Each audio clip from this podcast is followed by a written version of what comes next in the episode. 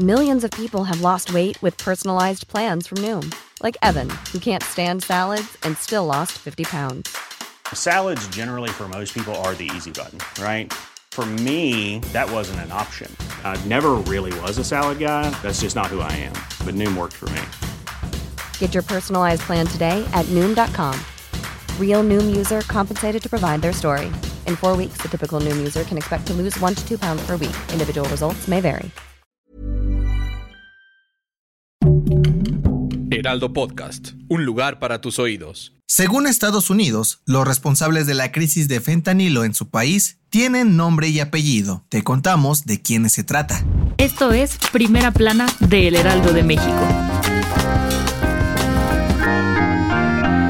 En Estados Unidos, no quitan el dedo del renglón en la guerra contra el fentanilo y cada vez refuerzan más sus investigaciones para dar con los responsables de traficar esta droga a su territorio. De acuerdo con el último informe de la Administración de Control de Drogas, la DEA, los principales responsables son el Cártel de Jalisco Nueva Generación y el Cártel de Sinaloa. Según las autoridades, tan solo entre el 1 de mayo del 2022 y el 1 de mayo de este año, ambos cárteles mexicanos distribuyeron más de 139 millones millones de dosis mortales de fentanilo a lo largo y ancho de Estados Unidos. Pero, ¿cómo lo han hecho? El informe reveló que la distribución de esta y otras drogas se han dado principalmente a través de las redes sociales en los 50 estados del país. En el 2022 pudieron arrestar a más de 3.000 personas relacionadas al tráfico del fentanilo, además de incautar 44 millones de pastillas y cerca de una tonelada y media de polvo de esta droga, lo cual equivale a casi 193 millones de dosis mortales.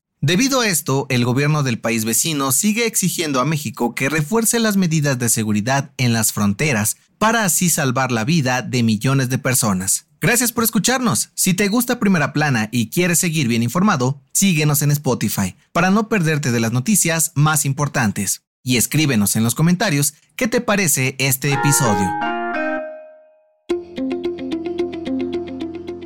Hace poco más de un año, el grupo financiero Citi anunció que venderían Banamex. Y aunque en este tiempo han salido varios interesados para quedarse con el banco, hasta el momento las cosas se mantienen frías. El empresario Germán Larrea director de Grupo México, parece ser el único postor que queda en la carrera por la compra de Banamex. Pero, entre que se anima y no, AMLO ya tiene una solución en caso de que no se concrete. Sí, en la mañanera de este martes, el precio aseguró que si la REA no compra el banco, el gobierno federal le podría entrar al quite bajo un modelo público-privado, con una parte de las acciones para los mexicanos y la otra mayoría para el sector público. De acuerdo con AMLO, la compra del banco ronda los 7 mil millones de pesos y aunque es una buena lana para él, podría ser un negocio redondo. ¿Crees que el gobierno deba comprar Banamex? Déjanos tu opinión en los comentarios. En otras noticias, en la mañanera de este martes, AMLO dio a conocer que ya hay 700 médicos cubanos trabajando en hospitales de México que apoyan su plan de salud. El presidente agradeció al gobierno de la isla por haber enviado a todos estos especialistas al país. En noticias internacionales, la ONU reveló que la pandemia de COVID-19 y otras emergencias sanitarias como la cólera y los terremotos en Turquía dejaron desbordada a la Organización Mundial de la Salud, pues se han quedado cortos en financiamiento y personal.